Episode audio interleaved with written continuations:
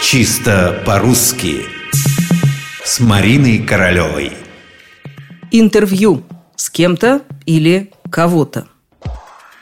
О слове, которое знают все журналисты. Впрочем, и вы, те, кто нас слушает, смотрит, читает Сталкиваетесь по нашей милости с этим словом каждый день. Это слово «интервью» Оно иностранное, не склоняется, но как правильно, интервью кого-то или интервью с кем-то? Интервью Ивана Иванова или интервью с Иваном Ивановым? Вообще-то сплошь и рядом можно услышать интервью кого-то, то есть интервью Ивана Иванова. Я и сама, бывает, так говорю.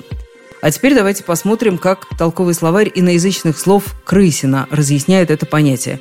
Интервью – это предназначенное для распространения в печати, по радио, телевидению – Беседа в форме вопросов и ответов с каким-либо лицом по актуальным вопросам. Беседа, то есть диалог. А диалог подразумевает двух говорящих. В случае с интервью один задает вопросы, другой отвечает.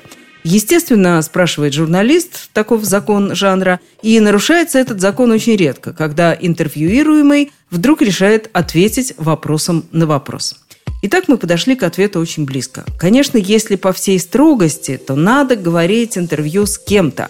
А еще лучше интервью такого-то с таким-то.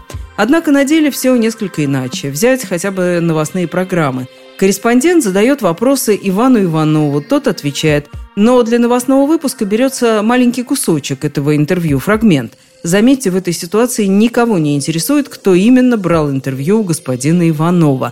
Важно, что именно тот ответил. Но все равно это было интервью с Иваном Ивановым.